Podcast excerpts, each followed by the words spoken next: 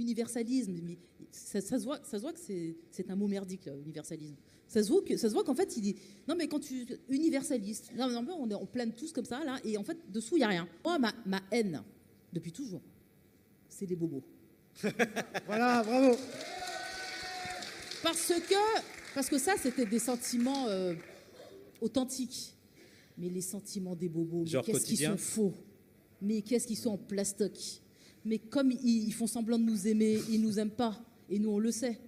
Et les, bons sentiments, les faux sentiments, tu vois, toute la, tout, tout, tout ce qu'a produit le Parti socialiste comme faux sentiments, comme faux rapport au monde, tu vois, les bons sentiments, la bonne conscience, mais ça c'est depuis les années 80, mais je pouvais pas me les ticaves ceux-là, je pouvais pas me les voir, tu vois, ceux-là je les détestais, ceux j'avais un, un truc parce que je sentais que c'était eux le problème, tu vois, Et je pense que là, c'était eux le problème, et là, c'était même pas la droite. avec moi. Les blancs qu'on déteste, vraiment.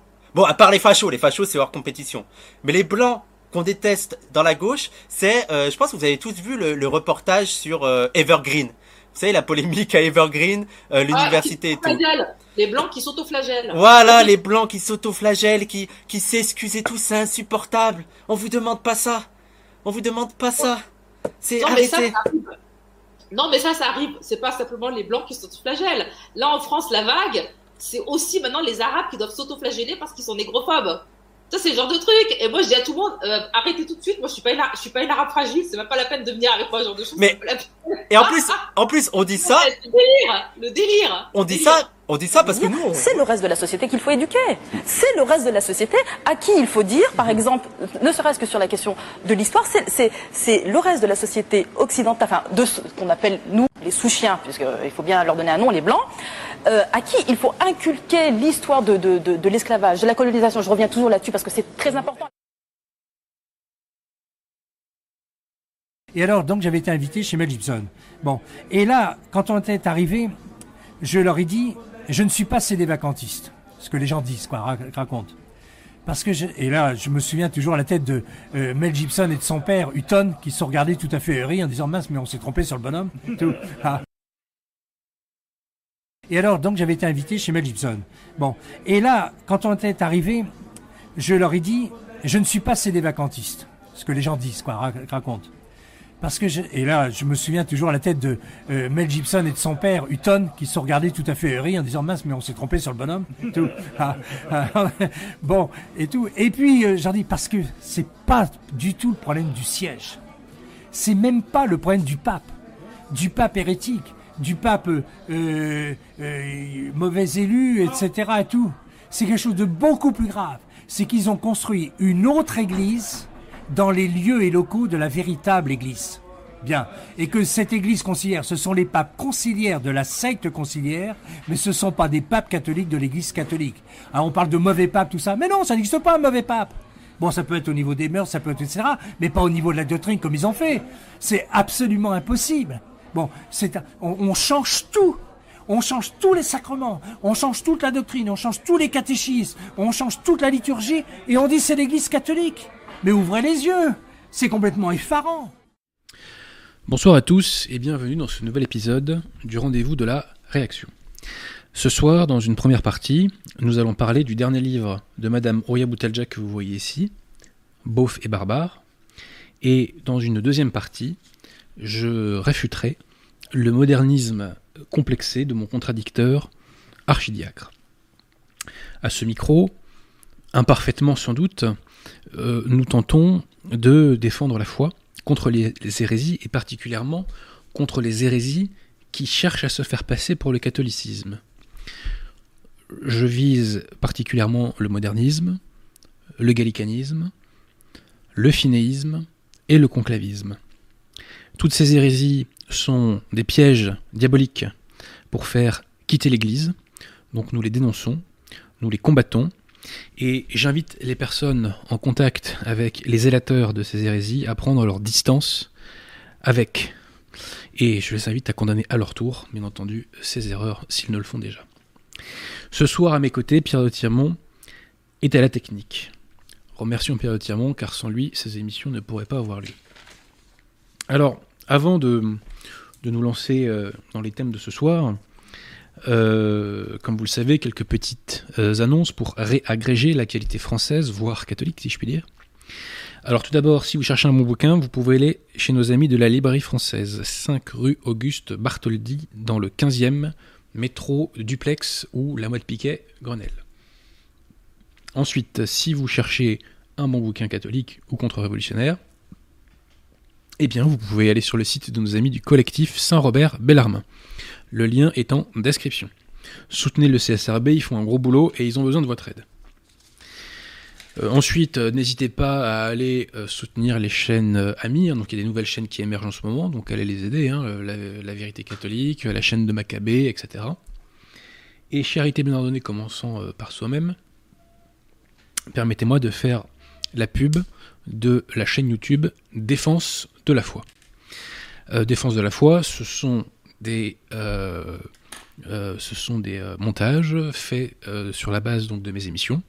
Et nous faisons des vidéos généralement pas trop longues, pas toujours, mais généralement pas trop longues, à des fins pédagogiques. Voilà.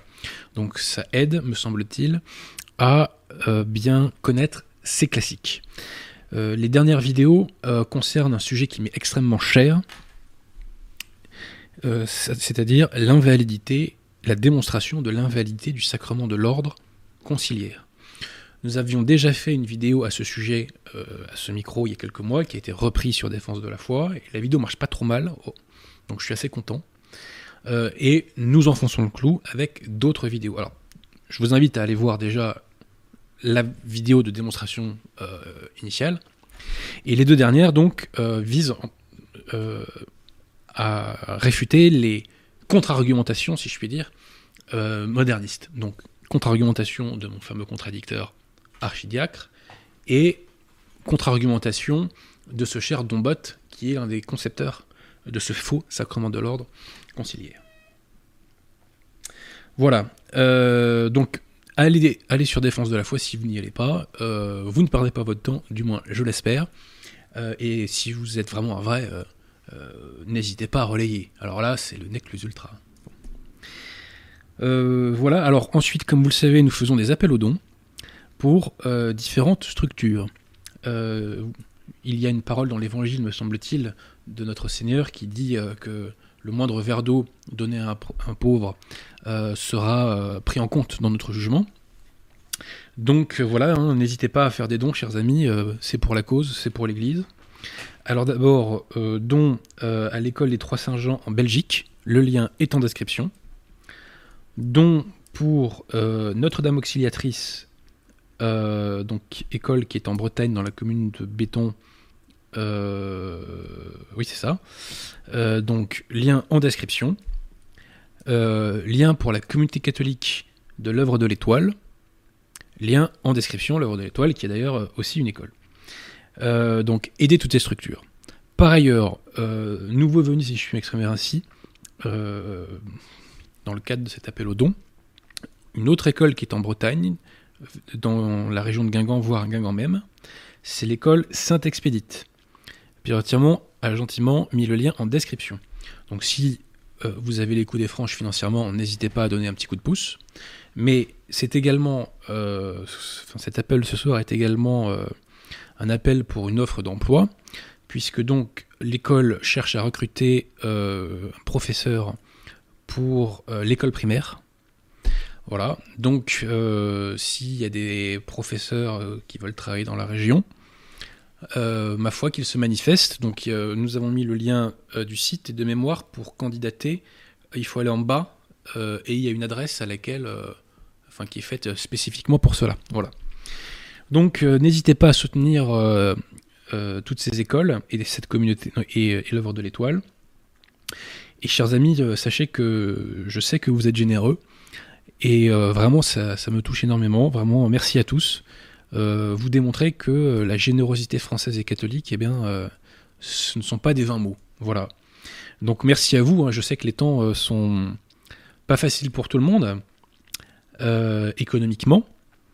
Ceci étant, la France génère quand même 2000, je crois, 500 ou 600, 700 milliards de PIB, donc on a encore un peu de cash. Et j'ai appris récemment que euh, l'épargne des Français s'élevait à euh, 5600 milliards d'euros. Voilà. Donc on a encore des sous. Donc ma foi, euh, si vous en avez pour la cause, euh, c'est formidable. Et mille merci, mille merci vraiment aux personnes qui ont déjà donné. Mille merci. Voilà. euh, alors, avant de commencer, euh, je voudrais voir trois petits points. Alors, euh, le premier point, c'est que, bah, comme vous le savez, enfin comme plusieurs d'entre vous le, savent déjà, Louis-Hubert Rémy, qui était un laïc catholique, a été rappelé à Dieu. Donc, euh, bah, je lui rends ce petit hommage. Alors, soyons clairs, euh, je n'étais pas très fan, ou je dirais même plutôt que je n'appréciais pas la façon dont il parlait de certains clercs et la façon dont il les attaquait. Mais il faut faire la part des choses, et euh, force est de constater que bah, a fait un gros travail, notamment en exhumant des auteurs qu'indirectement j'ai découvert grâce à lui, notamment Monseigneur Gaume. Voilà. Alors je l'ai très peu connu, hein, Louis Rémy, hein, je l'ai vu physiquement, j'ai dû le voir deux trois fois. Euh, et puis je l'ai dû l'avoir au, bout du- au bout du fil 4-5 fois, oui, donc euh, je ne connais pas très bien. Alors je vais vous lire un petit texte qui a été écrit par une personne qui le connaissait mieux. Alors je ne serai pas forcément autant euh, dithyrambique, euh, mais bon, il y a quand même, me semble-t-il, des éléments justes à mettre à son crédit. Alors citation. Donc Louis-Hubert Rémy a beaucoup travaillé pour le maintien de la tradition. Bon, je ne suis pas très fan de cet emploi-là du mot tradition, mais passons. Les éditions Saint-Rémy doivent énormément à sa bibliothèque, faisant éditer la plupart des auteurs antilibéraux du XIXe. Il est à l'origine du site de- des Amis du Christ Roi de France, du bulletin et de la documentation. Il a redécouvert la triple donation de la France, écrit plusieurs livres sur l'histoire, le spiritisme et autres sujets. Il a beaucoup expliqué le Nonunacum, l'église éclipsée, le message de la Salette. Il a mené avec une équipe euh, un travail impressionnant sur le nouveau rite du sacre épiscopal, Rore Sanctifica, et tant d'autres recherches. Il avait du caractère, sa virulence lui a valu de nombreuses critiques et ingratitudes. Il a creusé un sillon qui ne se refermera pas, même s'il avait des points faibles, c'est un colosse de la tradition qui nous a quittés. Voilà. Alors, j'ai oublié de le dire, pardonnez-moi chers amis, euh, le 1er avril prochain, samedi 1er avril prochain, rue Brémonti dans le 17e métro Wagram, il y aura la fête des amis d'Alain Pascal. Fête des amis d'Alain Pascal, dans lesquelles plusieurs auteurs, dont moi-même, viendront dédicacer leurs ouvrages. Voilà. Euh, Donc euh, je crois qu'il doit y avoir un lien en description et il y a peut-être plus de précision encore sur la chaîne YouTube d'Alain Pascal. Donc je vous invite à aller voir ça. Donc je répète, samedi 1er avril, euh, je vous donne rendez-vous à la fête des amis d'Alain Pascal, métro Wagram, et c'est, euh, je crois, 1er rue Brémontier. Voilà. Euh, le deuxième point que je voulais voir avant de commencer, alors c'était une polémique, je ne sais pas si vous avez vu passer ça, mais il y a une municipalité de Paris qui a organisé comme événement des lectures d'histoire pour enfants à des enfants, mais euh, lectures faites par des drag queens. C'est un classique de la gauche. Je vois passer ça sur les réseaux sociaux comme tout le monde, et comme beaucoup de gens, je suis choqué. Et samedi matin, euh, je vais faire mes courses, figurez-vous. Et euh, par le plus grand des hasards, je tombe sur des manifestants qui manifestaient donc contre cet événement, avec des flics en face, comme si ces gens-là étaient dangereux. Eh bien, je suis vraiment très heureux, ça m'a réchauffé le cœur de voir ça, que des gens se lèvent spontanément pour lutter contre la propagande LGBT. Euh, vraiment, euh, c'était un signe très encourageant. Donc, c'était deux, euh, il y avait deux groupes. Le premier groupe, c'était une association qui s'appelle les Parents en colère, je crois, que je ne connaissais pas. Et le deuxième groupe, c'était des militants du parti Reconquête. Voilà. Donc, je les félicite. D'ailleurs, je les ai félicités. Et je, les ai même vus se, se, faire hurler dessus par une gauchiste complètement hystérique. Euh, donc voilà, ça fait du bien de voir que des gens se lèvent spontanément. Vous savez, c'est comme quand il y a eu le pass sanitaire. Euh, je crois que le soir même, il y avait eu des mouvements, euh, ou le lendemain même, il y avait eu des mouvements dans la rue. Et quand j'avais vu ça, je me suis dit, bah, l'anthropologie française n'est pas tout à fait morte et c'est quand même bon signe. Voilà. Et le troisième point concerne Bergoglio. Il a fait récemment un entretien à la télévision en espagnol. Et euh, à mot couvert, il a quasiment dit qu'il allait s'attaquer à la discipline du célibat des prêtres. Donc, comme vous le savez, le synode sur le synodalité est en marche. J'appelle ce synode Vatican III, c'est son vrai nom, puisque c'est une forme de Bing Bang qui s'annonce. Dans ce synode, un des premiers objectifs a déjà été quasiment annoncé, à savoir la réhabilitation de l'homosexualité. Et là, il y a un deuxième objectif qui semble se dégager, c'est justement de s'attaquer à la discipline du célibat ecclésiastique. Je précise que Grégoire XVI, dans Mirarivos, euh, attaque, condamne ceux qui s'attaquent à cette discipline. Je le dis en passant. Voilà, bah Pierre Tirmont, on va pouvoir attaquer euh, le livre d'Aurélien Boutelja Avec plaisir, j'ai hâte d'avoir ton analyse.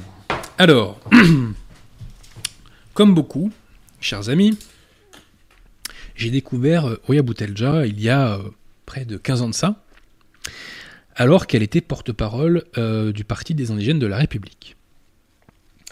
Elle s'était fait remarquer, notamment chez Tadaï, euh, par l'emploi de la formule de sous-chien pour désigner les populations indigènes françaises. Car les populations indigènes françaises, ce sont les gens comme moi et Pierre Tirmont. C'est nous les indigènes de France, hein, je précise. On n'est pas les indigènes de la République. Mais nous sommes les indigènes de France. Je reconnais volontiers à Roya Boutelja une grande qualité en matière de... Euh, enfin, disons qu'elle a d'excellentes formules. Voilà.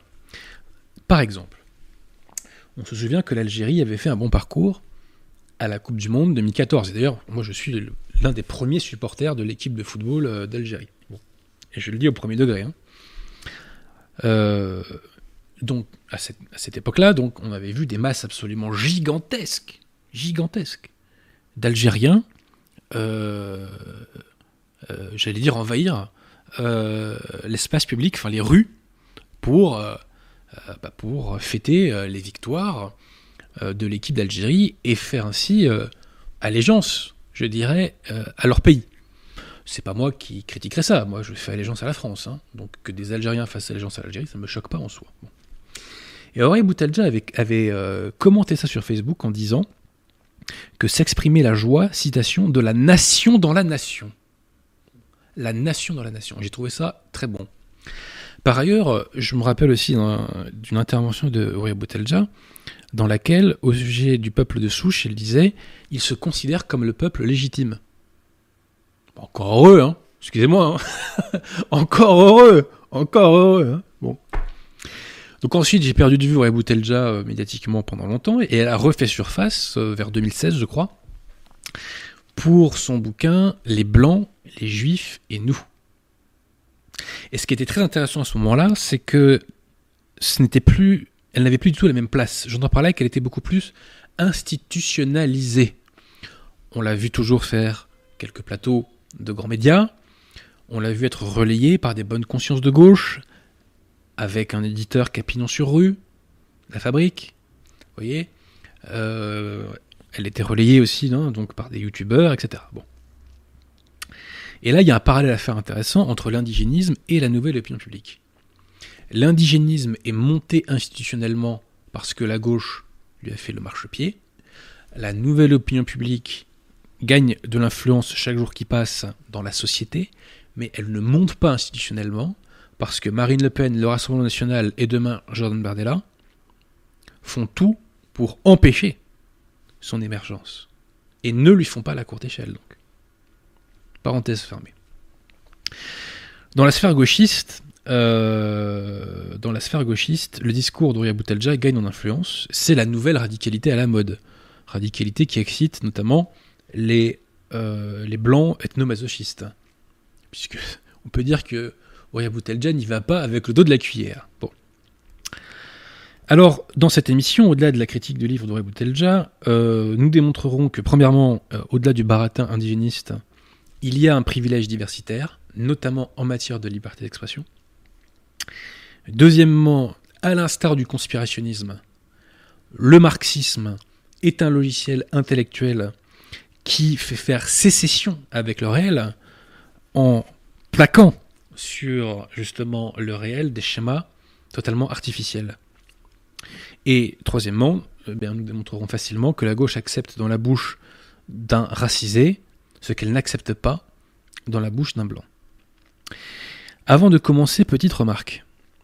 Les indigénistes parlent de l'islam à tout bout de champ. Mais lorsque l'on se penche sur leurs écrits, eh bien, on s'aperçoit que l'islam n'imprègne absolument pas leur logiciel. N'allez pas croire, chers amis, que je sois en demande de charia. C'est tout ça l'objet de mon propos. Mais j'observe simplement que Oya Boutelja récuse l'étiquette de gauche et de progressiste, mais euh, que son livre a pour logiciel le marxisme et même le wokisme, qui est une déclinaison du marxisme. Nous allons voir tout cela en détail. Alors, tout d'abord, comprenons bien que Ouria Boutelja a un ennemi qu'elle souhaite détruire. Cet ennemi, nous dit-elle, c'est le monde capitaliste. hein. Euh, donc ce monde, c'est la destruction du vivant, c'est la guerre, il faut y mettre fin maintenant. Alors déjà, première sécession avec le réel, chers amis. Pourquoi? Parce que le monde capitaliste, mais qu'est-ce que c'est? Dit ainsi, c'est quelque chose de totalement abstrait, de totalement désincarné. Il n'y a pas de modèle capitaliste universel. Il y a des économies de marché qui sont imprégnées du bain culturel dont elles émanent. Alors il est vrai qu'en Occident, eh bien, l'argent est roi. Pourquoi l'argent est roi en Occident? Parce que en Occident, le seul rempart à l'argent, c'était l'Église catholique. Or, pendant 500 ans, les États et les peuples, élites en tête, ont combattu l'influence de l'Église et ont tout fait pour réduire l'influence de l'Église. On voit le résultat, aujourd'hui elle est éclipsée. Donc effectivement, tant que l'Église n'est pas là, pour s'opposer à l'argent, bah l'argent est roi. Mais ça c'est une réalité en Occident. C'est pas une norme absolue, générale. Prenez le cas de la Chine. En Chine, l'argent bien entendu a beaucoup de, de pouvoir et d'influence. Mais le big boss, le patron, c'est le Parti communiste. Quand le Parti communiste décide de la politique zéro Covid, c'est totalement contraire aux intérêts de l'économie chinoise. Et pourtant, ils le font. Autre exemple, le Qatar. Pendant la Coupe du Monde de football, il y a eu une propagande énorme sur le Qatar pour que euh, fasse de la propagande homosexuelle. Et on va mettre ça au crédit du Qatar, par honnêteté intellectuelle, ils ont refusé. Voilà. Bon, bah, l'argent qui était derrière cette propagande ne s'est pas imposé. En France, ce serait imposé sans problème. hein. Surtout à Paris. Bref. Troisième exemple, l'Algérie. En Algérie, le grand patron, c'est le FLN. En Algérie, il y a un contrôle d'échange. En Algérie, une entreprise ne peut pas être possédée à plus de 49% par des étrangers.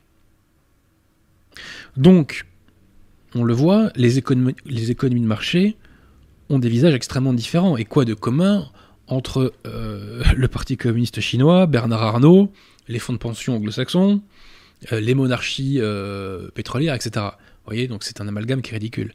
Donc il n'y a pas ce modèle de capitalisme universel. En revanche, il y a des économies de marché, effectivement, qui euh, bah, sont imprégnées du bain culturel dont elles émanent. Bref, Auria Boutelja nous dit elle veut détruire cette chose totalement abstraite qu'elle appelle le capitalisme. Mais elle nous dit que pour cela, il faut une stratégie globale. Et le problème, c'est que les forces populaires sont désunies, puisque les forces populaires blanches et non blanches sont désunies. Donc là, encore une fois, deuxième sécession avec le réel. Pourquoi? Parce que euh, on n'a jamais vu dans l'histoire un peuple renverser un système. Ça ne s'est jamais vu.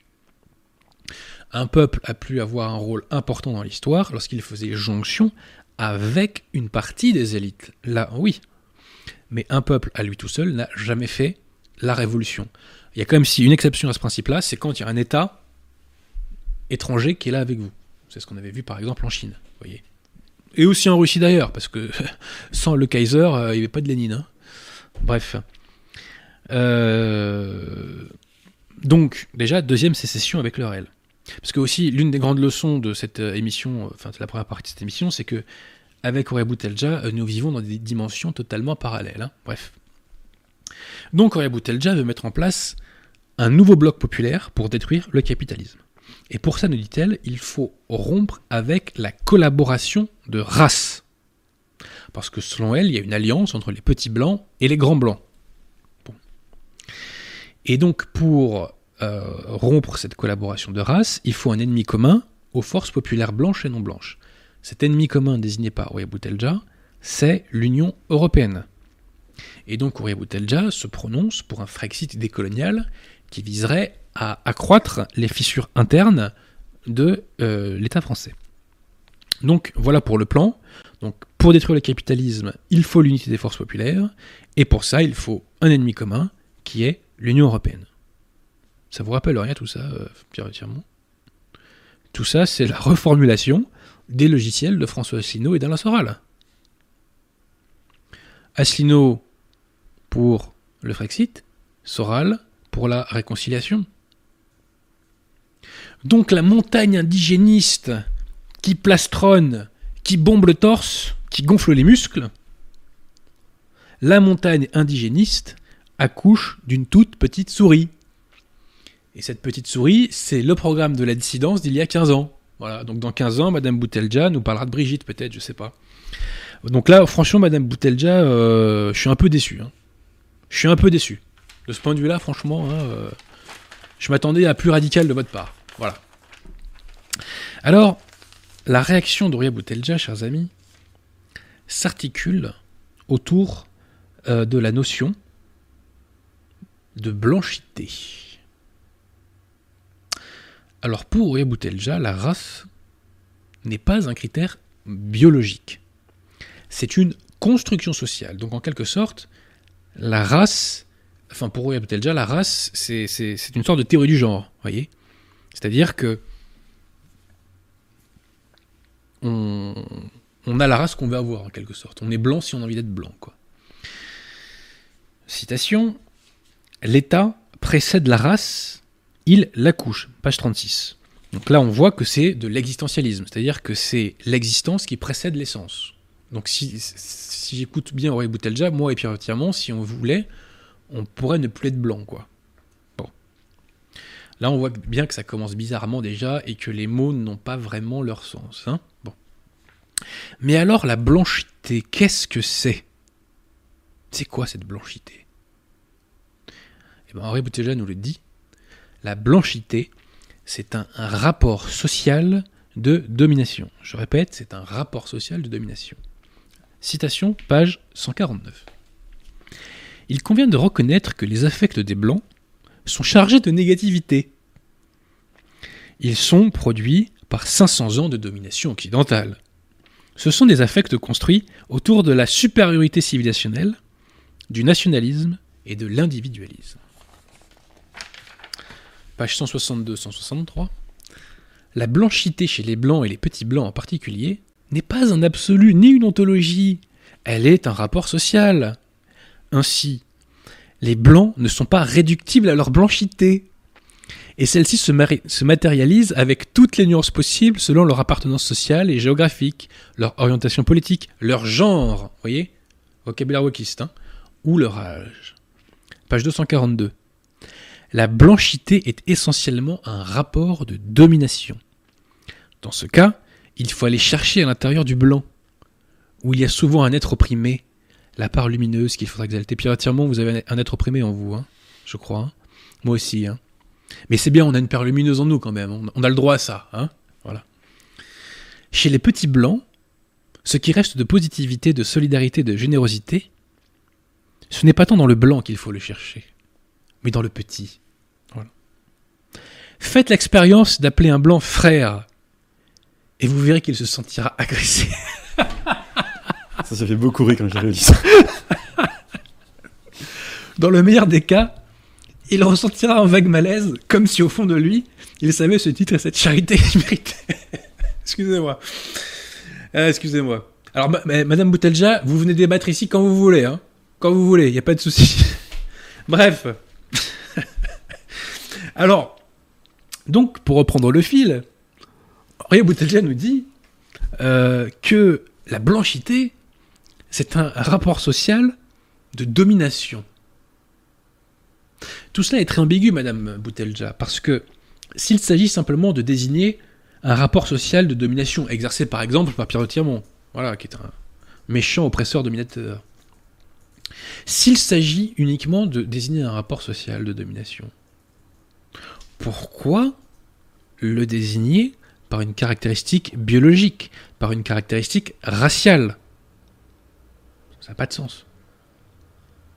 Donc tout cela n'est pas aussi clair que ce que vous dites, Madame Boutelja, et à vous entendre, vous et vos amis, quand vous parlez des blancs, je crois que vous ne parlez pas que d'un rapport social de domination et que vous parlez des blancs tout court. D'ailleurs, dans la vidéo qu'on a mis euh, dans un extrait tout à l'heure, euh, le, type dit euh, ce qu'on demande aux blancs, etc. Et on n'a pas l'impression qu'il parle spécialement d'un rapport de domination. Et d'ailleurs, vous parlez des petits blancs. Les petits blancs, ils dominent personne en France, Madame Boutelja. D'ailleurs, au passage, que nous dit l'Église catholique sur la race? Dans Mitbrenner Zorge, Pi 11 s'exprime dessus, il nous dit que la race c'est quelque chose d'important, c'est une valeur fondamentale de la société, à l'instar de l'État par exemple, mais qu'il ne faut pas la diviniser. Hein. Et d'ailleurs, quand on voit les gens qui sont dans l'idolâtrie de la race blanche, on voit que... Euh, euh, bon, bref, on va, va pas être trop méchant ce soir. Euh, alors, poursuivons, poursuivons, chers amis. on va illustrer le privilège diversitaire en matière de liberté d'expression. Page 237, on lit ceci. La blanchité est en déclin. Elle est donc dangereuse. Alors là, on faire un petit jeu. Vous remplacez le mot blanchité par négritude, par judéité, par islamité. Hein, faites, faites, le petit jeu. Et écrivez un livre avec des phrases comme ça, ou passez à la télé et dites des phrases comme ça. Et vous allez finir avec des menottes. Vous le savez très bien. Vous le savez très bien. Autre exemple identique. Il faut redéfinir la blanchité. Et cette redéfinition, à l'instar du retour à la nation, sera elle-même transitoire. C'est la raison pour laquelle il faut envisager un retour à la blanchité pour envisager son dépassement. Donc, Pierre de Tirmont, on va, dépasser votre blanchité. Hein. Je, vous le dis. Hein. c'est le programme de gauche. Ah oui, alors celle-ci, j'aime bien aussi. L'indifférence est un trait de l'humanité blanche. Parce que tout blanc, aussi pauvre soit-il, vous voyez, on ne parle pas que des, dominateurs là, aussi pauvre soit-il, hein. tout blanc, c'est d'instinct que cet ordre lui est bénéfique. Alors, euh, il y a des gens qui savent très bien aussi que l'ordre euh, républicain ne leur est absolument pas bénéfique. Ce sont toutes ces queues gigantesques qu'on voit devant la CAF. Ce jeu-là euh, pense que l'ordre ne leur est pas bénéfique, hein. ça c'est certain. Hein. C'est sûr et certain ça. Ceux aussi qui pensent que l'ordre ne leur est pas bénéfique, c'est ceux qui passent en priorité pour avoir des logements sociaux. Et généralement, ces gens-là, ils ont pas le même euh, CV que Pierre de Tirmont ou votre serviteur, euh, déjà. Alors, page 258, je l'aime bien celle-là aussi. Les étapes avant l'accession des ouvriers blancs à l'humanité générique. Donc les ouvriers blancs ne font pas partie de l'humanité générique. Alors, encore une fois, faites un petit test. Vous remplacez blanc par euh, noir, juif, maghrébin, musulman. Ah là, ça sera pas pareil là. Hein. Judiciairement, ça sera pas pareil. Donc il y a un privilège diversitaire. Je le démontre.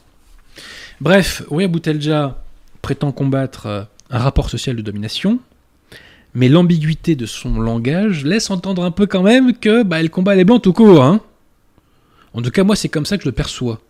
Si je me trompe, Madame Boutelja, bah, vous pouvez venir à ces micros, nous en faire la démonstration. Moi, je suis ouvert au dialogue, il n'y a pas de souci. Et j'espère me tromper, hein, attention, hein. j'espère me tromper, Madame Boutelja, j'espère me tromper. Alors, euh, on va aussi revenir encore sur quelques petites citations que j'aime bien. Parce que il y a quand même, euh, y a quand même des belles petites perles dans votre livre, Madame Boutelja. Ça, quand même, je vous le reconnais. Hein. Alors, on va commencer. L'islamophobie, page 160. L'islamophobie est le sport favori des élites françaises. Ah bon, Madame Boutelja? Les élites françaises qui ont fait venir en France des millions de musulmans, les élites françaises qui ont construit avec le, notre pognon et avec celui des pétromonarchies, il est vrai, des milliers de mosquées en France, les élites françaises qui nous disent toujours pas d'amalgame, pas d'amalgame, pas d'amalgame, qui font l'Institut du monde arabe, etc., ces élites-là sont islamophobes, Madame Boutelja?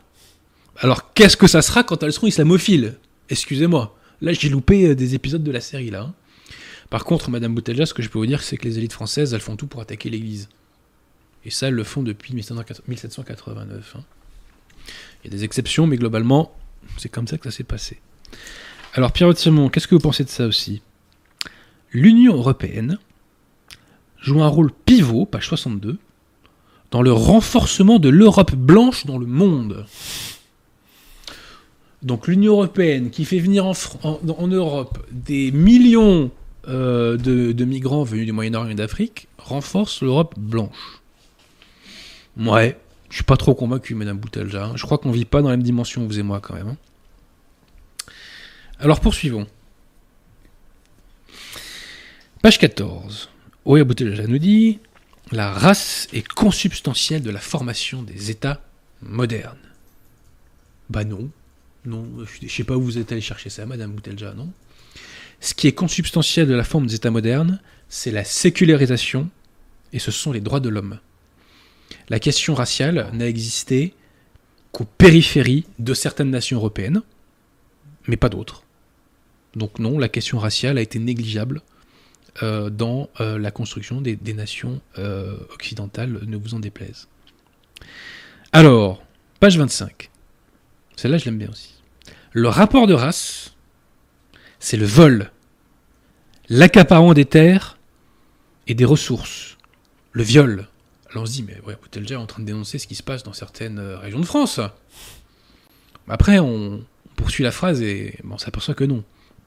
Puisqu'elle nous dit que c'est aussi la mise à mort des peuples de couleur, qui aura pour finalité l'accaparement des richesses inestimables en amont du processus de production. Parce qu'effectivement, euh, quand euh, les puissances occidentales ont colonisé l'Afrique, à cette époque-là, euh, l'Afrique était une superpuissance industrielle, et euh, effectivement, les Occidentaux se sont emparés des moyens de production euh, des nations africaines. Oui, ça c'est vrai que c'était pas sympa. Je le reconnais. Puis sont venus l'esclavage et le travail gratuit. Alors là, Madame Boutelja, faut revoir vos classiques. Qui a aboli l'esclavage en Afrique? Qui a aboli l'esclavage en Afrique, Madame Boutelja? Bah, ce sont les blancs, figurez-vous. C'est la colonisation qui a aboli l'esclavage en Afrique. Et quand la, colonisation- s'est terminée, l'esclavage a été réinstauré dans certains endroits, notamment au Niger, notamment en Mauritanie, etc. Bon, par ailleurs, euh, il y a une traite dont vous parlez jamais quand vous parlez d'esclavage, c'est la traite arabo-musulmane. Là, silence radio. hein. Pas un mot à ce sujet. Pas un mot. Pas un mot. Alors aussi, euh, réflexion de bon sens, Madame Boutelja. Vous nous dites la blanchité, c'est un rapport social de domination. Bon. Alors, question bête, hein, mais quand euh, Genghis Khan euh, fait le plus grand empire euh, continental de l'histoire, en soumettant des peuples d'Asie, du Moyen-Orient, d'Europe, est-ce qu'il devient blanc au motif qu'il les domine? Idem pour l'empire arabo-musulman des 7e, euh, 8e siècles. Est-ce qu'ils deviennent blancs En Inde, est-ce que les castes supérieures, qui dominent les castes inférieures, sont blanches au motif qu'elles dominent socialement les castes inférieures? Autre question, Madame Boutelja. En France, est-ce que les populations qui jouissent du privilège exorbitant de privatiser des pans entiers du territoire français et d'instaurer sur ces territoires l'économie parallèle, est-ce que ces groupes qui font régner la terreur parmi les populations alentours sont blancs au motif qu'ils instaurent un rapport de domination. Tout ça n'a aucun sens. Tout ça n'a aucun sens. Par ailleurs aussi, euh, Roya Boutelja euh, fait grief euh, à l'Occident de s'être considéré supérieur. C'est pas tout à fait exact, Madame Boutelja, euh, historiquement. Jusqu'à la Révolution française, l'Occident ne se pensait pas spécialement supérieur. Enfin, jusqu'au jusqu'aux Lumières, je devrais dire plutôt. Il se posait pas la question. Alors effectivement, euh, il pensait être supérieur en ce sens que les nations catholiques pensaient, à juste titre, défendre la vérité. Oui, ça c'est sûr. Mais sinon, euh, ils ne se pensaient pas spécialement supérieur ou inférieur d'un point de vue racial. La question ne se posait pas, c'était hors sujet pour eux. Bon.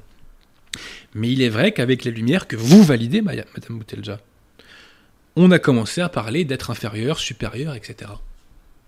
Ce mouvement a commencé à décliner à partir de 1945, et aujourd'hui on a l'excès inverse euh, puisqu'on a l'ethnomasochisme complètement dingue euh, des wokistes. Voilà. Euh, par ailleurs, beaucoup de civilisations non blanches se sont considérées supérieures. Et je vais vous dire, à titre personnel, je m'en moque complètement. Que quelqu'un se considère supérieur à moi, c'est son problème.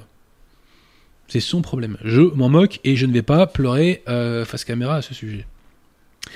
Alors, on revient aussi sur quelques petites citations, parce qu'il y a quand même des perles, hein. il y a d'autres perles encore dans ce livre. hein. Le rapport de race, ça je vous l'ai déjà dit, oui. Alors, la lutte des races est une modalité de la lutte des classes. Page 41.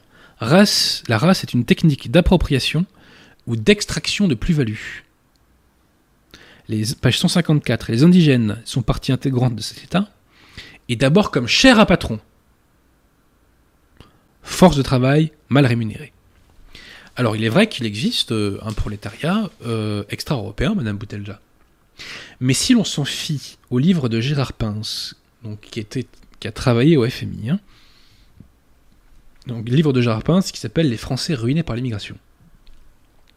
Livre dans lequel il se fonde sur les chiffres de l'INSEE.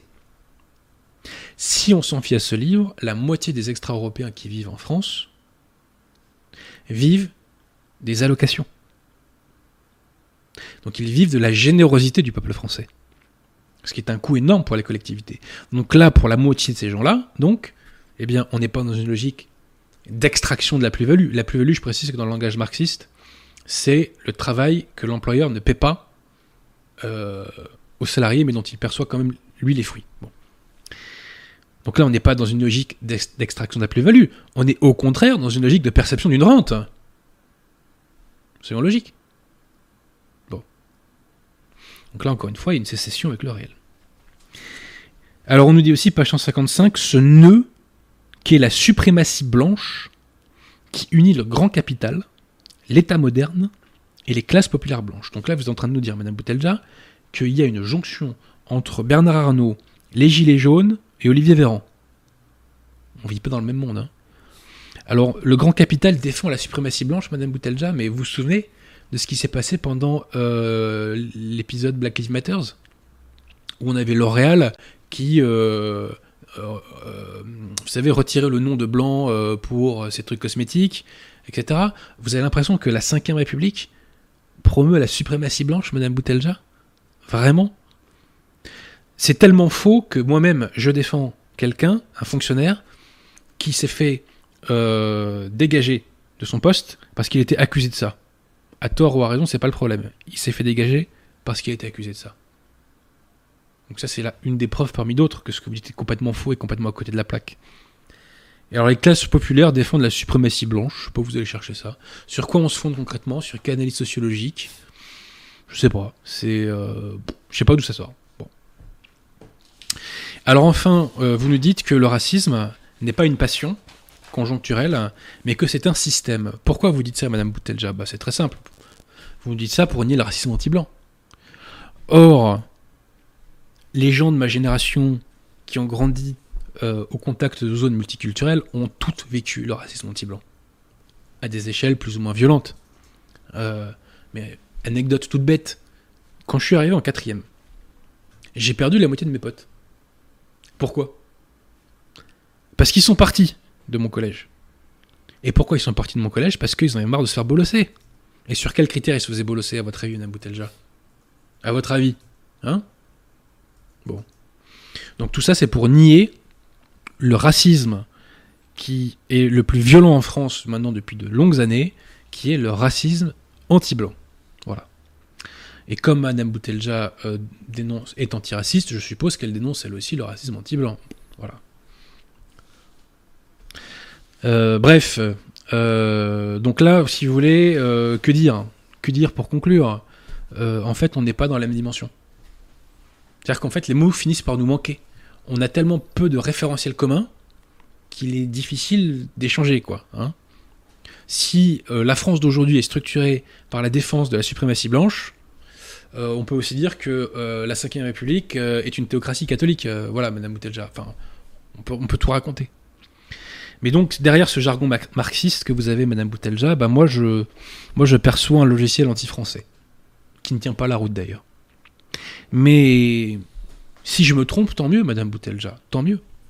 Et si par extraordinaire vous vouliez en débattre, eh bien ma foi, je suis à votre disposition, à ce micro, ou même, pourquoi pas, dans, vos émissions gauchistes. Moi, je suis prêt à venir euh, débattre, il n'y a aucun problème.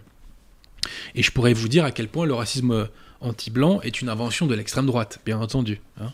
Les gens n'ont que ça à faire, inventer du racisme. D'ailleurs, je vous le dis, moi, je ne me suis jamais considéré comme blanc. euh, Enfin, c'était pas comme ça que je me définissais quand j'étais jeune. Mais j'ai été ramené à ça par des gens qui me ramenaient à ça. Et les gens qui me ramenaient à ça, c'était pas les médias, c'était pas l'État, euh, c'était même pas le Front National. Alors qui c'était à votre avis, Namboutelja Bon. Bref. Voilà, alors est-ce qu'il y a des questions sur, sur le bouquin, Pierre Alors, sur le bouquin, je sais pas. J'ai une question. euh, Est-ce que tu as perçu des éléments de langage, des choses qui pourraient révéler qu'elle a une vision finalement un peu biologisante de la race, contrairement à ce qu'elle dit? Mais écoutez-la parler. Écoutez-la parler. Vous tapez Auréa Boutella sur YouTube. Écoutez-la parler. Euh, re- re- regardez les extraits qu'on a mis sur YouTube. Et excusez-moi, mais personne ne peut comprendre autre chose. Et moi, j'ai fait l'effort d'aller lire le livre de Madame Boutelja, mais 99,9% des personnes qui l'écoutent sur YouTube, parce qu'elle fait des dizaines et des dizaines de milliers de vues, euh, ces gens-là ne vont pas lire son bouquin. Donc les petites subtilités qu'on retrouve là-dedans euh, vont échapper au grand nombre. Donc ce langage ambigu, pour moi, est pas clair du tout. Il est pas clair du tout. Est-ce que tu peux rappeler le titre de l'ouvrage pour Noah? Ça, ça s'appelle Beauf et Barbare.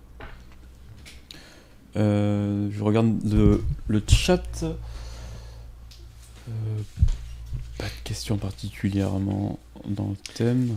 Bon bah écoutez, euh, on, on va passer à la deuxième partie de l'émission, et s'il y a des questions, on les posera donc après, ok? Ouais.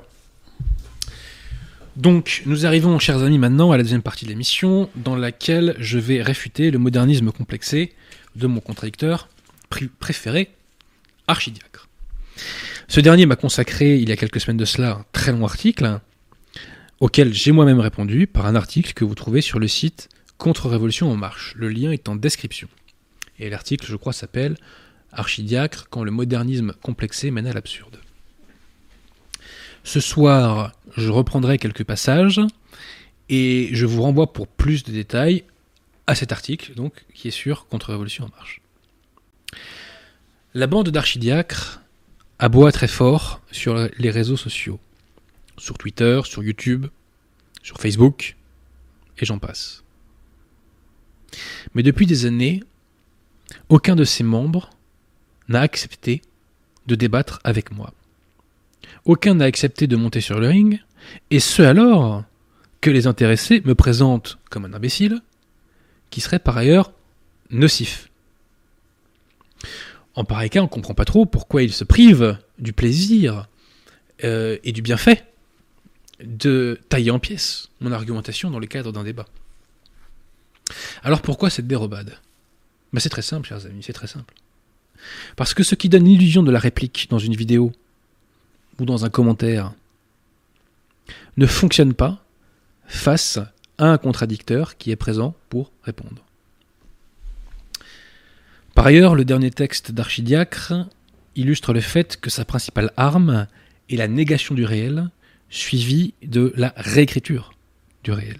Par exemple, lorsqu'Archidiacre nous dit que musulmans et juifs talmudistes ont, adorent le même Dieu, devrais-je dire plutôt, les catholiques. Ils inventent à l'islam et à la religion talmudique des contenus qu'elles n'ont pas. Quand Archidiacre affirme que c'est suite à ma première, ma première polémique avec lui en février 2020 que j'ai fait enlever le buste d'Athéna dans mes émissions, il prend ses rêves pour la réalité, puisque le buste, je l'avais enlevé, je l'avais fait enlever dès la rentrée 2019. On appréciera au passage l'importance que l'intéressé se donne. Archidiacre, pareillement, nie le réel et le réécrit lorsqu'il invente des condamnations pénales pour pédophilie de prêtre Nakum. Dans mon premier débat face à Arnaud Dumouche, j'avais évoqué un fait, à savoir que, à l'heure où je parlais, il n'y avait aucun clerc Nakum condamné pour pédophilie, contrairement aux conciliaires et aux lefévristes. Et que fait Archidiacre pour me porter la parole? Pour me, contredire, pardon Il va chercher des cas de pédophilie, mais qui ne sont absolument pas rattachés aux chapelles de Nunecum. Le premier cas qu'il va chercher, c'est une secte totalement obscure euh, qui est de l'autre côté de l'Atlantique. Et le deuxième, c'est un clerc conciliaire défroqué, consommateur de pédopornographie. Donc là, on est vraiment dans la pure réécriture du réel. Pure réécriture du réel. Par ailleurs, je ne dis pas qu'il est impossible euh, qu'un clerc puisse commettre un crime pareil. Le démon, malheureusement, est puissant et il peut faire chuter. Mais je dis juste que si ça devait se produire, eh bien, nous le bannirions de nos rangs. Point. Mais Dieu merci, pour l'instant, ce type de condamnation n'existe pas. De même, on verra qu'Archidiacre nie les réels quand il fait des contorsions sur le catéchisme du Concile de Trente, ou lorsqu'il nie que Bergoglio dans Querida Amazonia appelle à valoriser une fausse religion. Alors d'ailleurs, sur, sur euh, Amazonia, Archidiacre ironise au motif que j'ai trouvé des passages panthéistes et païens. Dans mon texte, vous verrez, chers amis, que plusieurs commentateurs conciliaires ont également jugé les passages que j'ai soulignés, euh, ont également donc jugé que ces passages euh, étaient panthéistes et païens. Par ailleurs, il prétend que j'aurai sur ce sujet une argumentation contradictoire. Je ne sais pas d'où il sort ça, puisque mes arguments s'additionnent parfaitement. Voilà. Alors, la grande querelle, enfin l'une des grandes querelles qui m'oppose Archidiacre, chers amis, concerne une hérésie de Lumen Gentium. Lumen Gentium, qui est donc une constitution dogmatique du Conciliabule Vatican II, selon laquelle musulmans et catholiques adoreraient le même Dieu, c'est-à-dire la très sainte Trinité. Bon. Alors, dans un texte précédent, j'avais opposé à Archidiacre un passage du catéchisme du Concile de Trente qui signifie clairement que les infidèles et les juifs talmudiques n'adorent pas le vrai Dieu. Puisque dans ce passage, que nous afficherons tout à l'heure, euh, il est clairement demandé de prier pour que les infidèles et les juifs se convertissent à la foi chrétienne d'une part, et d'autre part, deuxième objet, à la connaissance du vrai Dieu. Donc si on demande à ce qu'ils soient convertis à la connaissance du vrai Dieu, c'est que dans, le cadre de leur religion, bah, ils n'adorent pas au vrai, tout simplement. Bon. Mais j'aurais pu citer aussi euh, un passage de Mythe Zorge de Pie XI, dans lequel il dit qu'on n'a pas de foi en Dieu lorsque on n'a pas la foi dans le Christ. Et par ailleurs, j'ai récemment trouvé une nouvelle pièce à mon dossier. Il y a un nouveau bourreau d'archidiacre et de la secte moderniste. Et ce bourreau, eh ben, c'est le pape Pie II qui a fait une lettre à euh, II. Alors ils disent Mahomet II, donc bon, en tout cas c'est une lettre au sultan. Que dit Pie II au sultan quand il lui écrit Donc il essaie de convertir le sultan, hein, je précise. Hein. Donc il lui dit ceci Mais toi, si tu es sage, tu te dégageras des ténèbres, donc tu abjureras l'islam. Inondé de cette lumière radieuse, tu adoreras en la connaissant la très sainte Trinité, et tu la connaîtras en l'adorant. Je répète, tu adoreras, emploi du futur, en la connaissant, la très sainte Trinité, et tu la connaîtras en l'adorant. Si Pie II cherche à convaincre Mehmet II d'adorer la très sainte Trinité, c'est par définition qu'il ne l'adore pas lorsqu'il adore Allah. C'est pas compliqué à comprendre.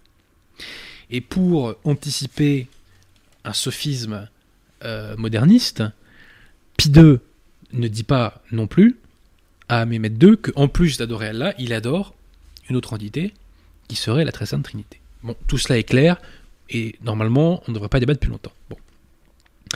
Ainsi que je vous l'avais dit, euh, j'avais cité Archidiacre un passage du catéchisme du Concile de Trente. Euh, Pierre est-ce que vous pouvez remettre un petit instant euh, la pièce numéro 1, excusez-moi, j'ai oublié de vous le dire. C'était la, la, citation de Pie II sur la très sainte Trinité. C'est important que vous l'ayez à l'esprit, chers amis, parce qu'on va en reparler tout à l'heure. Voilà. Euh, donc, vous disais-je, j'avais opposé à Archidiacre un passage du catéchisme du Concile de Trente qui déjà mettait un terme au débat. Et nous allons voir, parce que c'est vraiment très intéressant, comment Archidiacre a cherché à se débarrasser de ce passage. Mais à titre préalable, je dois euh, faire une précision importante. Le catéchisme du Concile de Trente est un document infaillible. C'est un enseignement en matière de foi. Il est à destination de l'Église universelle et il a été promulgué par un pape, à savoir le pape Saint Pie V. C'est la définition du magistère ordinaire universel de l'Église. C'est infaillible. Par ailleurs, au début du catéchisme du Concile de Trente, en introduction, les pères ont précisé qu'ils ont fait ce catéchisme pour que les, euh, les fidèles euh, connaissent des vérités d'une certitude absolue. Donc c'est bien la preuve que c'est infaillible. Et par ailleurs, ils disent qu'ils ont bénéficié de l'assistance du Christ, enfin que les évêques bénéficient de l'assistance du Christ. Donc c'est aussi une façon de dire que c'est infaillible. Bref, il n'y a pas de doute quant à l'infaillibilité du catéchisme du Concile de Trente. Je le dis face caméra, j'adhère à 100% à la virgule près du catéchisme du Concile de Trente. Je mets au défi n'importe quel conciliaire de dire cette phrase. Car un conciliaire ne peut pas la dire sans abjurer sa religion. Pourquoi?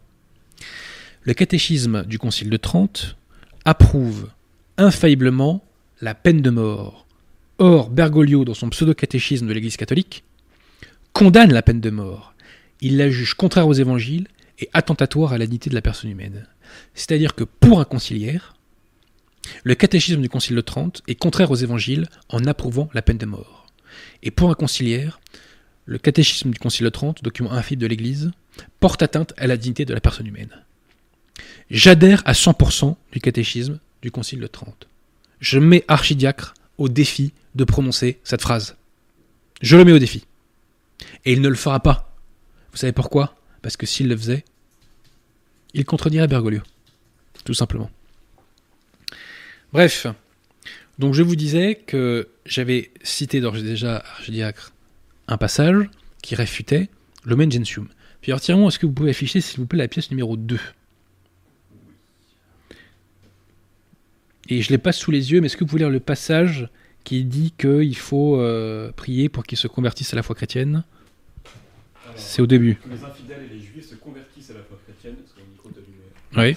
Que les infidèles et les juifs se convertissent à la foi chrétienne et à la connaissance du vrai Dieu. Voilà, on va s'arrêter là. Alors, que dit Archidiacre pour s'opposer au sens évident de cette phrase? Alors d'abord, il nous dit... Alors, est-ce que vous pouvez remettre la pièce numéro 1, Pierre de Tirmont, s'il vous plaît? Archidiacre nous dit que le catéchisme ne dit rien sur le fait d'adorer Dieu. Le catéchisme évoque simplement le fait que les infidèles doivent se convertir à la connaissance de Dieu. Donc pour Archidiacre, enfin Archidiacre soutient que la connaissance du vrai Dieu n'implique pas l'adoration. Bah, manque de chance, puis 2 dit rigoureusement l'inverse. Est-ce que vous pouvez mettre la pièce numéro 1 en plus de la numéro 2, Pierre oui, Voilà. Donc que nous dit Pi 2, je le répète Toi, si tu es sage, tu te dégageras des ténèbres, donc tu abjureras l'islam. Inondé de cette lumière radieuse, tu adoreras en la connaissant la très sainte Trinité, et tu la connaîtras en l'adorant. Donc on a Archidiacre qui nous dit qu'il n'y a pas de lien entre la connaissance et l'adoration, et on a Pie qui nous dit, lui, au sujet de la très sainte Trinité, tu l'adoreras en la connaissant, et euh, tu la connaîtras en l'adorant. Manque de chance, mon cher Archidiacre, eh bien, vous racontez l'inverse de ce qu'enseigne Pie Pas de bol. Donc déjà, la première contorsion est euh, brisée en mille morceaux. Deuxième contorsion d'Archidiacre, qui est encore plus fascinante. Archidiacre tente de nous convaincre de ne pas donner aux mots leur sens. Ça, c'est une de ses spécialités maison. Hein. Bon. Donc, comme Pierre de Tiron l'a lu tout à l'heure, donc là on est sur la pièce numéro 2, le catéchisme demande à ce que les infidèles se convertissent, premier objet, à la foi chrétienne, et deuxième chose, il demande à ce qu'ils se convertissent à la connaissance du vrai Dieu. Que nous oppose Archidiacre là-dessus? Il nous dit non, non, non, ne donnez pas aux mots leur sens. La formule connaissance du vrai Dieu est une formule biblique qui veut dire autre chose, qui veut dire bonne connaissance de la révélation. C'est-à-dire que euh, connaissance du vrai Dieu ne veut pas dire connaissance du vrai Dieu, mais connaissance du vrai Dieu veut dire bonne connaissance de la révélation. Quelle est la preuve que Archidiac raconte absolument n'importe quoi? Mais lisez le catéchisme, cher ami. Il nous dit d'abord de nous convertir à la foi chrétienne. Or, le catéchisme du Concile de Trente définit la foi chrétienne comme l'adhésion aux vérités révélées de Dieu, donc l'adhésion à la révélation. Donc le catéchisme ne va pas se répéter en disant adhésion à la révélation et bonne connaissance de la révélation. Ça n'a aucun sens. Ça n'a aucun sens.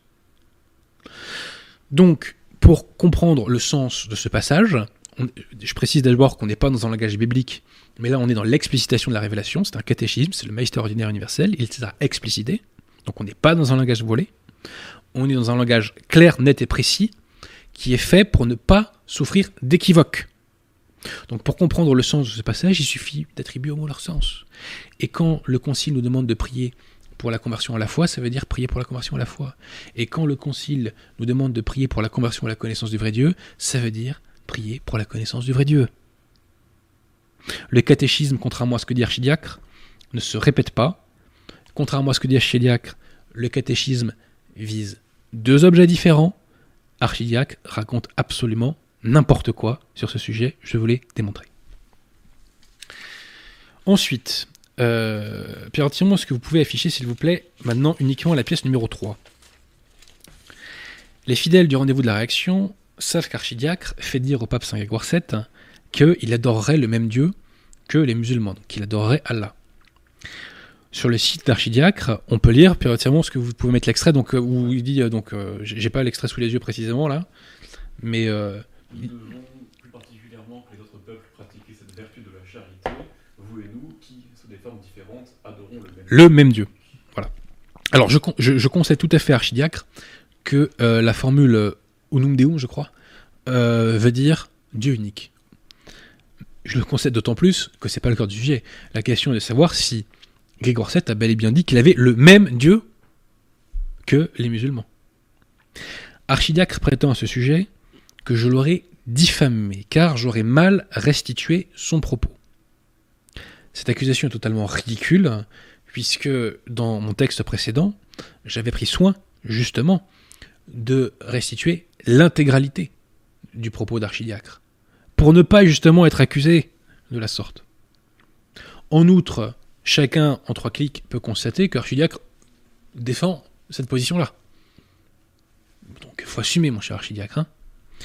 Alors par ailleurs, Archidiacre nous dit, enfin il reconnaît que la formule le même n'est pas dans la lettre latine, d'un point de vue littéral. Et il finit par reconnaître que le même vient d'une traduction faite, enfin traduction avec des guillemets, hein, si je puis dire, par des historiens qui ne sont même pas catholiques. Donc ce n'est pas l'Église qui a interprété ce document comme Archidiacre l'interprète. Archidiacre reconnaît le caractère totalement artificiel de cette traduction, de cette- ce le même est totalement artificiel. Je n'en demandais pas plus, mon cher Archidiacre. On en arrive maintenant au dernier point, qui est la question du catéchisme euh, de Rome de 1905, publié par le pape Saint X au diocèse de Rome. Pour justifier l'hérésie de Lumen Gentium, Archidiacre se fonde sur un document faillible qui s'appelle le Catéchisme de Rome de 1905. Alors là, chers amis, on assiste à une contradiction absolument gigantesque de la petite bande d'archidiacres. Pourquoi?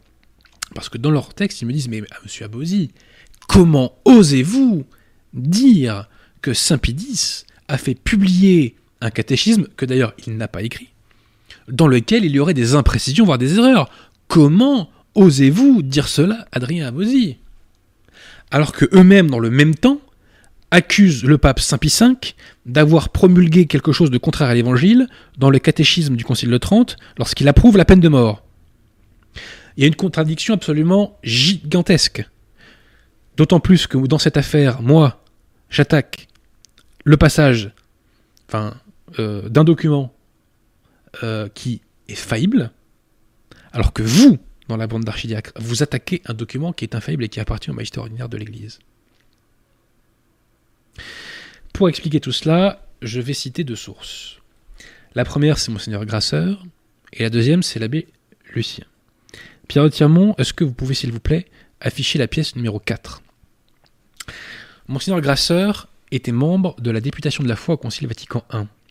La députation de la foi avait pour tâche de préciser au père conciliaire la pensée de Pie IX. L'abbé Lucien est un ancien prêtre de position nononacum, mais qui hélas a rejoint la secte conciliaire au début des années 90. Je le cite car je me souviens que Archidiacre l'avait pris pour référence, et donc l'abbé Lucien euh, a du crédit à ses yeux. Moi je ne fais pas autorité aux yeux d'Archidiacre, pas de souci, mais l'abbé Lucien, semble-t-il, fait autorité aux yeux d'Archidiacre.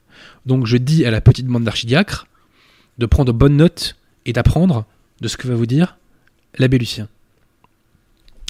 Donc si l'on s'en fie à la pièce numéro 4 que nous affichons là. Donc Monseigneur Grasseur au Concile Vatican I, donc un vrai concile, nous rappelait, est-ce que j'ai l'extrait sous les yeux, pardonnez-moi. Donc il nous disait que donc le pape est infaillible en tant que personne publique en relation à l'Église universelle, mais qu'il n'était pas infaillible en qualité de docteur privé, et c'est ça qui est important, ni seulement comme évêque et ordinaire de quelques diocèses. Donc Monseigneur Grasseur, qui exprime la pensée de Pie IX, nous dit que le pape n'est pas infaillible lorsqu'il agit soit comme docteur privé, soit comme évêque et ordinaire de quelques diocèses. L'abbé Lucien commente ce passage, et il dit la même chose, il nous dit que le pape n'est pas infaillible en tant que docteur privé, ou comme pasteur d'une partie seulement du troupeau, et il met entre parenthèses du diocèse de Rome. Donc un pape est infaillible dans le cadre de, ses fonctions de pape, mais lorsqu'il agit en qualité simplement d'évêque de Rome pour le diocèse de Rome, à ce moment-là, il n'est pas infaillible. C'est ce que nous dit Monseigneur Grasseur, c'est ce que nous dit l'abbé Lucien. C'est pas compliqué à comprendre. Or, le catéchisme brandi par archidiacre et le catéchisme de Rome. Pierre, tire-moi, est-ce que vous pouvez afficher la pièce numéro 5, s'il vous plaît? Normalement, il y a le titre du catéchisme qui est affiché. Bon, bah, on l'affichera plus tard, c'est pas grave. Mais euh, cette pièce numéro 5, peut-être que j'ai oublié de l'envoyer aussi. C'est la couverture, euh, c'est la, la, pièce, c'est la page de, de, de présentation du, du catéchisme. Et il est marqué Catéchisme de Rome, prescrit par Saint Pédis. Ah, excuse-moi, oui, je, je l'avais cherché. Voilà, bon, c'est tout simple. Bref, donc le catéchisme que m'oppose Archidiacre, c'est le catéchisme de Rome. Et ce catéchisme de Rome a été imposé donc par Saint Pédis euh, en 1905 au diocèse de Rome et euh, au diocèse alentour. Donc ce n'est pas un acte pontifical, c'est un acte de l'évêque de Rome pour le diocèse de Rome. Dans ces conditions, le document n'est pas infaillible, tout simplement. C'est pas compliqué à comprendre. Et dans ce document, il y a des imprécisions, voire des erreurs. Et je vous donne un exemple très simple qui est l'infaillibilité. Dans ce document de 1905, il est dit que le pape est infaillible seulement lorsqu'il définit. Bah, je regrette, mais c'est au moins ambigu, voire erroné. Parce que si on entend par là que le pape est infaillible uniquement lorsqu'il définit un dogme, c'est erroné, parce que c'est une façon de nier le magistère ordinaire euh, de l'Église. Enfin, l'infaillibilité du magistère ordinaire de l'Église. Et c'est aussi une façon de nier l'infaillibilité de, de la discipline de l'Église. Donc c'est erroné. Voilà. Que vous le vouliez ou non. Et de même, dans ce texte, il y a un passage au moins ambigu quand on nous dit que les musulmans adorent le Dieu unique tout en refusant Jésus-Christ. Parce que Jésus-Christ, c'est le Dieu unique. Il appartient au Dieu unique. Bref, donc ce catéchisme de 1905, qui était un document faillible, va faire l'objet de nombreuses critiques. Saint Pidis va vouloir donc le changer, et il va faire ce qu'on appelle le vrai catéchisme de Saint-Pédis, qui s'appelle donc le catéchisme de doctrine chrétienne de 1912. Et comme par hasard, toutes les imprécisions que je vous évoque là ont disparu. Saint-Pédis a corrigé les imprécisions, voire les erreurs qu'il y avait dans le document de 1905. Et ce catéchisme de 1912, euh, enfin je crois qu'il a été publié en 1913, pardonnez-moi, euh, celui-là a été fait euh, est supervisé euh, de A à Z par Saint-Pédis. Bref. Donc non, non, non, je le dis à la bande d'archidiacres, aucun document infaillible n'a jamais enseigné l'hérésie de Gentium selon laquelle euh, catholiques et musulmans adorent le même Dieu. Jamais. Le catéchisme Saint-Pédis, le vrai, ne l'enseigne absolument pas. Je l'ai déjà évoqué dans une vidéo ultérieure et dans un texte ultérieur. Et bien au contraire, Pie II condamne cette hérésie, Pie XI condamne cette hérésie, le catéchisme du Concile de Trente condamne cette hérésie.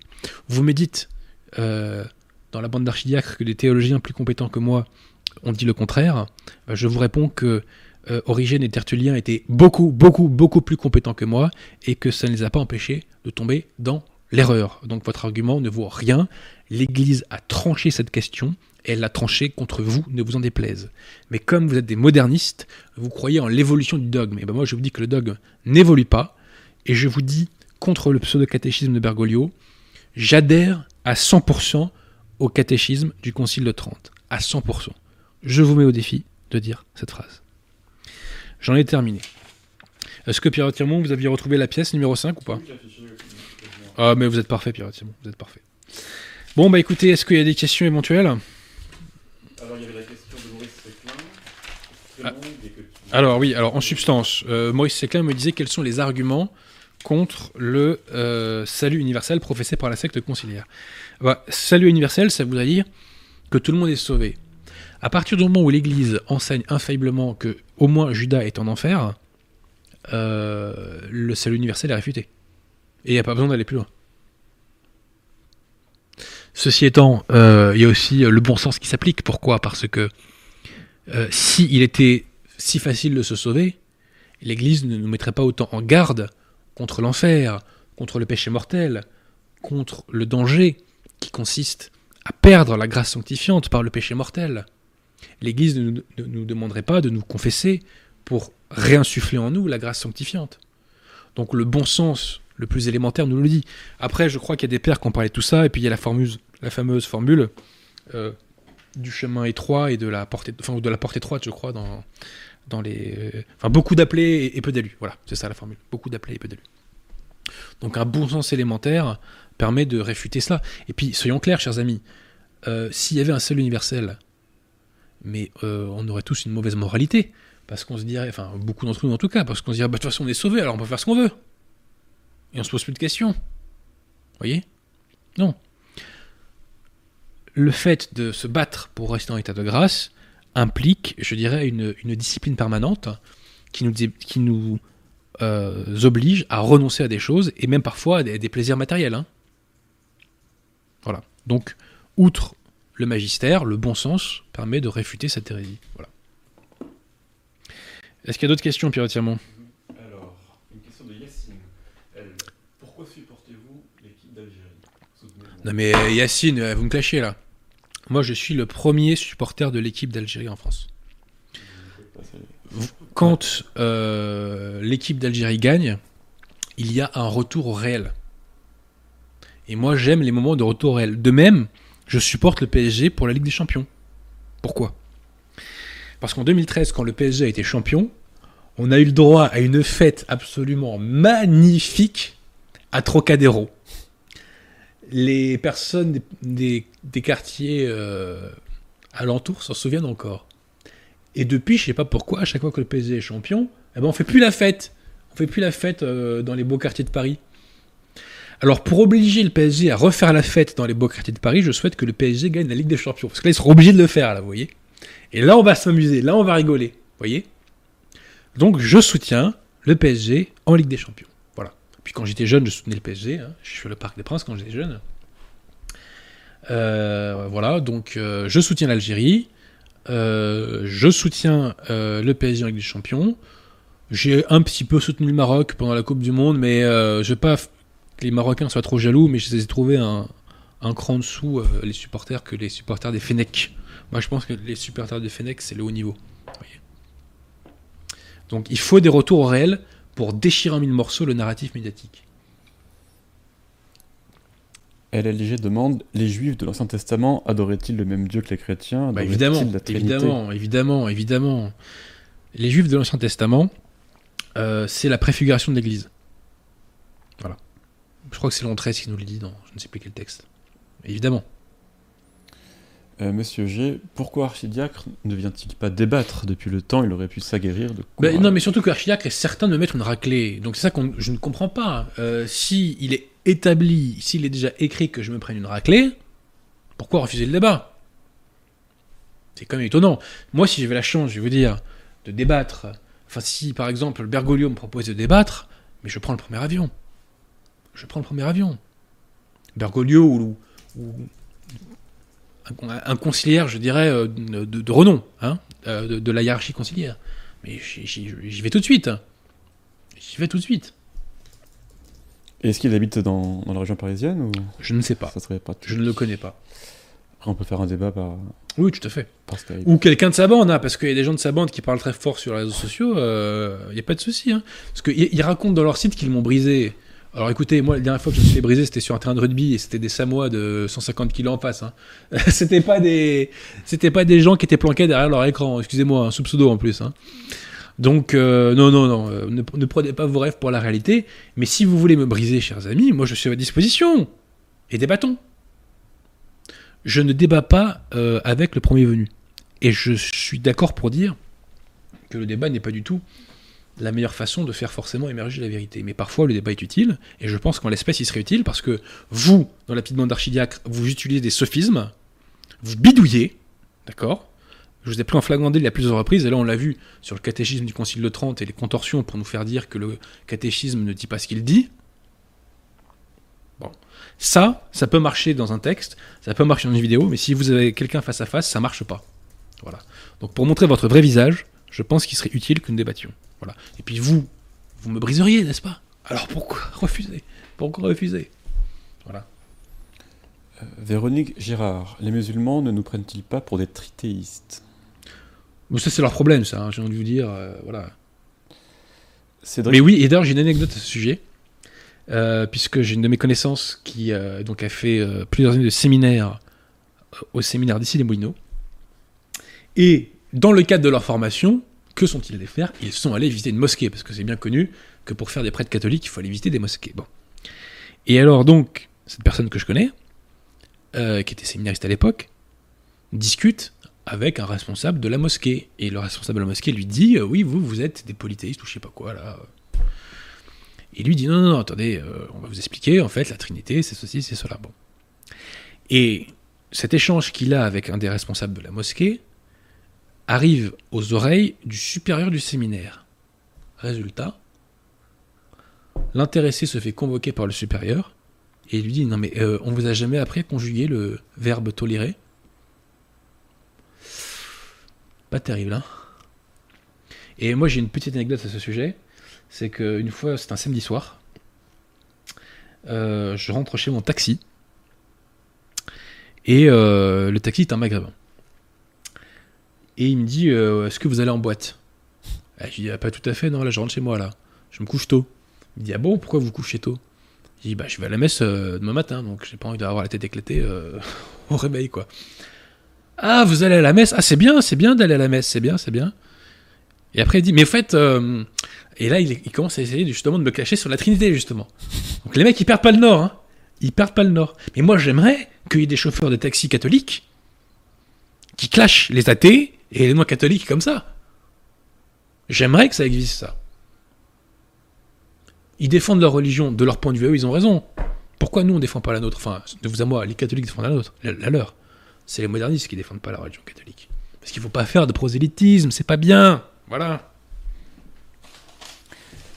Cédric Marion a deux questions pour toi. Premièrement, euh, maître, avez-vous pour modèle Savonarole Et deuxièmement, est-ce que tu connais bien le prêtre youtubeur Paul Adrien? Je connais pas très bien le Savonarole.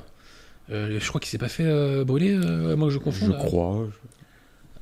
Donc non, je j'ai pas comme modèle, à part Jeanne d'Arc, les gens qui sont brûlés, hein. voilà. Enfin, par l'Église. Enfin, c'est- que l'Église aurait peut-être confié à la, au pouvoir, au pouvoir temporel pour ça, mais je suis pas sûr. J'ai pas envie de raconter de bêtises là-dessus.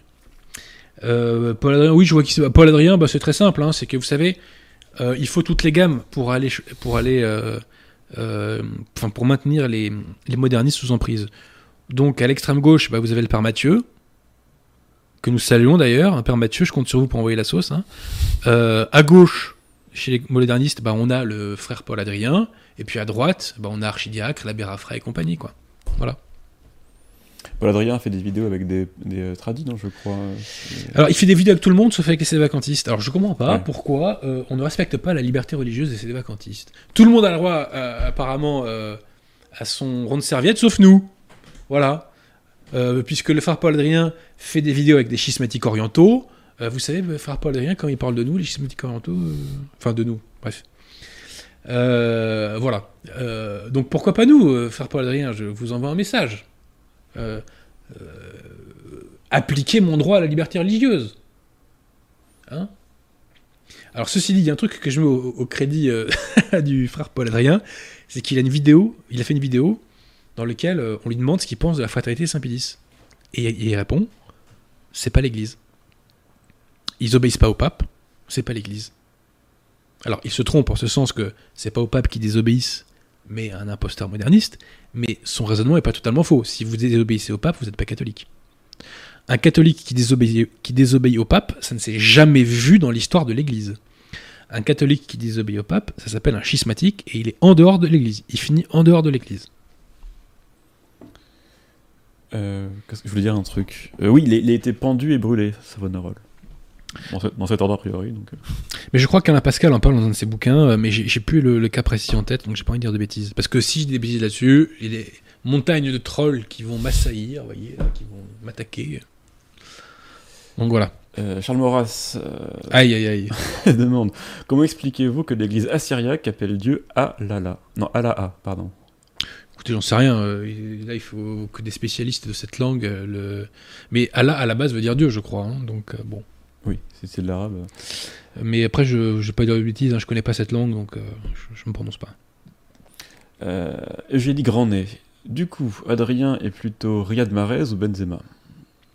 Bon, alors là, écoutez, euh, je ne connais pas Riyad Mahrez, mais je vous avoue que Benzema m'agace. Il a un côté euh, Kaira métrosexuel. franchement, je, je suis pas très fan du truc, quoi. hein. Est métrosexuel Et bah, c'est ça, hein, c'est que bon, il est. j'ai un ami euh, d'origine marocaine euh, avec qui on parlait de ça récemment, c'était les mots que lui employait. D'ailleurs, je le ferai peut-être venir, euh, cet ami-là, parce qu'il nous parlera de la guerre du Rif. Parce que Madame Boutelja nous parlait euh, du fait que les Blancs sont des dominateurs. Et ben les Marocains d'origine rifaine, allez leur parler euh, du roi du Maroc. Vous allez voir euh, qui est dominateur pour eux. Vous allez voir, Madame Boutelja. Trouvé Mais voilà, puis bon, Benzema, il a eu des propos assez Ouais. agaçants. et il avait une, pendant longtemps, il, il s'est un peu calmé, hein, mais pendant longtemps, il a eu une attitude très arrogante. Voilà. Euh, autant Zidane, vous savez, c'était un petit peu le, genre idéal, quoi, euh, qui était gentil, qui parlait doucement, qui donne, qui a une femme française, qui donne des prénoms français à ses enfants, qui achète une maison à son papa. Autant Benzema, on se souvient de sa tante, je sais pas si vous vous souvenez de ça, mais euh, il y avait une vidéo entre guillemets géniale de sa tante qui suppliait Benzema d'aider je ne sais plus quel membre de sa famille qui était dans la détresse financière et apparemment Benzema ne le faisait pas. Il dort pas sous les ponts Benzema. hein. Euh, Trajan te demande ce que tu penses de Mel Gibson. Tu as consacré une émission Ouais, entière. ouais, j'en renvoie. euh, Ouais. On renvoie à l'émission. hein. Et je voulais dire, je t'ai trouvé un surnom, on pourrait t'appeler le, le sous-chien tritéiste. Euh. Oui, oui, oui, oui, oui, pourquoi pas. ouais. Euh, pas de question. Oui, une question de Pierre Adema. Pouvons- Pensez-vous qu'on puisse, avec toute la propagande actuelle, remettre en cause l'IVG dans la Constitution? Avec l'aide de Dieu, de toute façon, nous le ferons. Et de toute façon, c'est très simple. hein. Soit on interdit l'avortement, euh, soit la France meurt. C'est pas compliqué. Je ne dis pas que toute la question de la démographie européenne se résume à l'avortement. Je parle du cas français. Je dis qu'en France, s'il n'y avait pas l'avortement, on n'aurait absolument aucun problème de démographie. Absolument aucun. Le problème, c'est pas que les Français ne font pas assez d'enfants. Le problème, c'est qu'ils tuent chaque année entre un quart et un tiers des enfants à naître. Ça, c'est pas possible. Et puis, c'est un péché monstrueux. Enfin, je veux dire, on peut pas avoir les grâces du bon Dieu avec ça. C'est pas possible. Donc, de toute façon, il faut abolir l'avortement. Et euh, le grand remplacement est une réalité. Et si on veut lutter contre ça, il faut faire des enfants. Voilà. Donc, euh, le fait qu'il y ait des gens qui sont en couple pendant des années et qui font pas d'enfants. Là, j'étais en train de relire un texte de Monseigneur Delassus qui euh, évoquait justement le problème du, néo-malthusianisme, en fait. C'est-à-dire qu'à partir du 19e, euh, les couples mariés ne font plus d'enfants en France. Très peu. Et il dit que ça, c'est une cause des châtiments euh, que la France a subi euh, derrière. Quoi. Donc oui, il faut abolir l'avortement. La, légalisation de l'avortement doit être, bien entendu, et nous y arriverons avec l'aide de Dieu un jour. J'en suis sûr. En tout cas, moi, je combats l'avortement et c'est un de mes grands chevaux de bataille. Et je trouve que le camp dit national est très timide à ce sujet. Très, très, très timide à ce sujet. Mais il faut oser euh, s'opposer au dogme gauchiste. Voilà. Une question de Stéphane Michel. Bonsoir Adrien, êtes-vous fier de l'équipe de France de rugby? Tout à fait. On a mis une fessée euh, historique aux Anglois euh, sur leur propre sol. Donc c'était très bien. L'équipe de France n'est pas trop doménécaïsée, si vous voyez ce que je veux dire. J'en dis pas plus. Parce qu'il faut parler en termes légaux. Donc non, non, c'est de très bon augure pour la Coupe du Monde, c'est très très bien. Donc bravo à eux. Question de Trajan Decius. Quid des prophéties de Marie-Julie Jaéni Je connais pas très bien le sujet, euh, donc euh, je le connais très superficiellement, donc j'ai pas envie de dire de bêtises. Mais vous savez, sur les prophéties, généralement, je me prononce pas parce que, sauf quand c'est des choses vraiment établies euh, par tout le monde, etc. Mais euh, c'est pas des choses que je maîtrise. Moi, je suis, je suis un homme de dossier, donc si j'ai pas euh, fait mon dossier, je préfère ne pas m'aventurer. Et j'ai pas fait de dossier sur les prophéties. Voilà.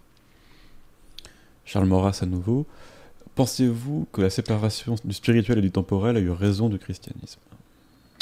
Non, ce qui a eu raison du christianisme, c'est que à partir de la Renaissance, euh, bah, il y a une partie de la population occidentale qui a voulu s'en débarrasser pour pouvoir jouir sans entrave, parce que comme nous le dit monseigneur Gaume, les libres penseurs veulent être des libres faiseurs. Et je renvoie aux ouvrages de monseigneur Gaume qui décrit très bien toutes ces dynamiques. D'ailleurs, on va en reparler bientôt de monseigneur Gaume, chers amis, vous verrez. Euh, ce que j'ai oublié de dire aussi, attendez, j'ai vu un truc à dire sur le seul universel. Ah, j'ai oublié, mince, ça merde pas. Euh, bon, c'est pas grave, ça, ça reviendra une autre fois. Et c'est tout pour les questions. Bon bah écoutez, puis tiens, on va pas faire de zèle. Alors je répète que euh, le 1er avril prochain, euh, il y aura la fête des amis d'Alain Pascal à Paris, donc chacun d'entre vous est invité à venir. Voilà. Euh, et puis euh, n'hésitez pas à aller sur la chaîne YouTube Défense de la foi, euh, bah, de visualiser non seulement les vidéos, mais pourquoi pas de les, partager. Alors aussi, hein, essayez de booster un peu les émissions en mettant des pouces puisque ça dope les algorithmes. Vous savez qu'on est shadow banné et que ça fait énormément de mal à notre visibilité. Ceci peut être en partie conjuré avec justement les pouces et compagnie. Donc, ma foi, je compte sur vous et n'hésitez pas à partager euh, la vidéo, bien entendu. Nous sommes plus de 200 et je ne vois pas 200 pouces. Donc euh, Ah ouais, ils Il y font la gueule. hein. là. Ils font la gueule. il y a un problème. Ils font la, ils font la tête, ouais. On demande ton avis sur Léon Blois. Ça fait très longtemps que j'ai pas lu Léon Blois. Alors spirituellement, il est contesté apparemment, Euh, mais il y a eu un bouquin contre lui, mais je l'ai pas lu, donc j'ai pas envie de dire de bêtises non plus. Voilà. Bon après, euh, c'est quelqu'un qui écrivait très très bien Léon Blois, hein, ça c'est sûr. hein. On va pas dire le contraire. Voilà. Bon, bah, on s'arrête là, chers amis, et euh, bah, on se dit à la prochaine fois.